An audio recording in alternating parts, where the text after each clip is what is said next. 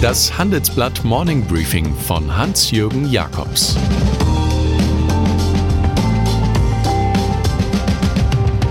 Guten Morgen allerseits. Heute ist Mittwoch, der 16. Oktober und das sind heute unsere Themen. Doch ein Brexit-Deal, der Einbruch der Weltwirtschaft und die Militarisierung auf dem Fußballplatz.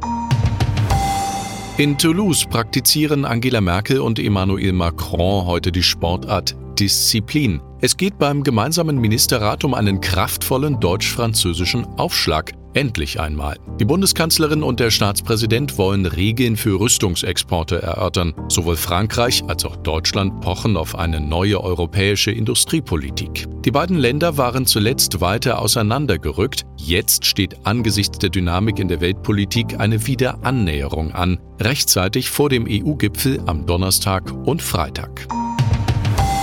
Die Sache mit dem Brexit geht so, dass bei Abendgesellschaften gewettet wird, ob der Abschied von der EU wohl Ende Oktober mit Vertrag oder ohne Vertrag genommen wird oder ob eine neue Frist kommt. Aus dem Umkreis seiner Regierung in London dringt nun das Premier Boris Johnson bei den Gesprächen um einen neuen Brexit-Deal tatsächlich kurz vor einem Durchbruch stehe. Danach soll eine Zollgrenze auf See zwischen Schottland und Nordirland eingerichtet werden, mit dem Ergebnis, dass Nordirland de jure im Zollgebiet der EU liegt und de facto in der EU bleibt. Darüber wurde bis tief in die Nacht hinein verhandelt. Johnson hat offenbar Zugeständnisse gemacht, die Theresa May für einen britischen Premier noch ausgeschlossen hatte.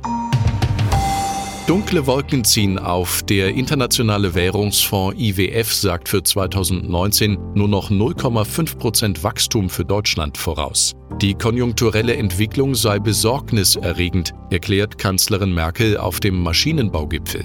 IFO-Präsident Clemens Fuß hat daraus im Handelsblatt-Interview eine Konsequenz gezogen. Bei öffentlichen und privaten Investitionen sollte mehr passieren. Das halten Nationen wie Frankreich den Deutschen auch immer wieder vor. Kaputt sparen würden wir uns und die anderen. Gegen die Internationale der Wirtschaftskritiker wehrt sich die Bundesregierung nun mit einem eigenen Faktenmaterial. Das Papier des Bundesfinanzministeriums beschreibt, dass 2018 die Bruttoanlageinvestitionen des Staates um 8,7 Prozent stiegen, stärker als das Inlandsprodukt und die Staatsausgaben. Am ehesten kann man eben Statistiken glauben, die man selbst aufbereitet hat.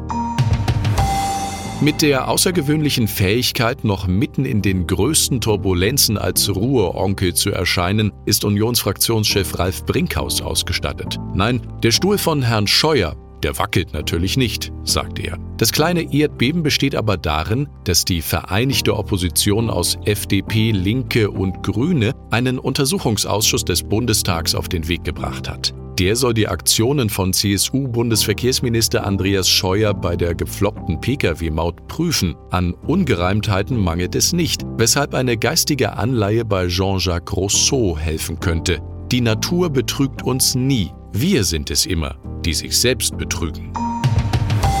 Die Auseinandersetzung zwischen dem deutschen Tech-Konzern Wirecard und der britischen Wirtschaftszeitung Financial Times geht in die nächste Runde. Mithilfe von Dokumenten, die das Blatt öffentlich macht, werden Zahlungsströme von Wirecard-Partnern in Dubai und Irland angezweifelt. Erneut lautet der Vorwurf, Umsätze sind erfunden worden. Allein Al-Alam Solutions aus Dubai stand 2016 für die Hälfte des operativen Gewinns. Etliche Kunden aber gehörten nach den Recherchen der Financial Times zu einem Imperium namens Fata Morgana. Wirecard-Chef Markus Braun dementiert, musste gestern aber herbe Kursverluste hinnehmen. Diese Sache geht entweder für eine renommierte Zeitung oder für einen bewunderten DAX-Konzern schlecht aus. Viel Freude hat die SPD in diesen Tagen nicht. Die Kür eines neuen Vorsitzenden läuft zäh. Die Partei scheint ein Verein für Frustrierte zu sein. Da tut es gut, die alten Zeiten hochleben zu lassen. In diesem Fall lautet die Parole 50 Jahre Kanzlerschaft Willy Brandt. Unter Brandt schien einen kurzen Augenblick lang alles möglich. Mehr Demokratie, mehr Gerechtigkeit, mehr Reformen. Der längst verstorbene Parteichef wirkt noch immer nach, weshalb heute SPD-Generalsekretär Lars Klingbeil, FDP-Politiker Wolfgang Kubicki und Ruprecht Polenz von der CDU bei einer Diskussion der Willy Brandt Stiftung großflächig das Jubiläum analysieren. Nostalgie pur.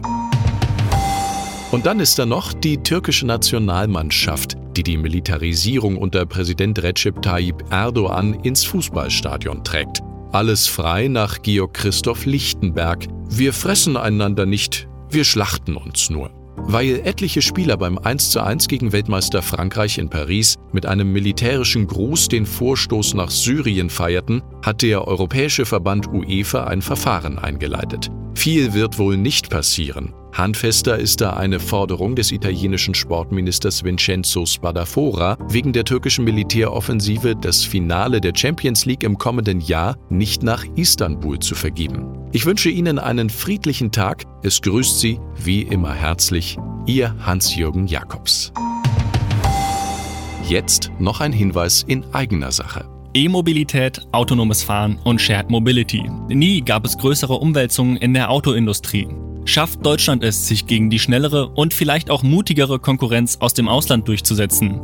Diskutieren Sie unter anderem mit Ole Kelenius und Oliver Blume, den CEOs von Daimler und Porsche beim Handelsblatt Autogipfel 2019 vom 23. bis zum 25. Oktober bei Porsche in Stuttgart. Mehr Infos gibt's unter handelsblatt-autogipfel.de.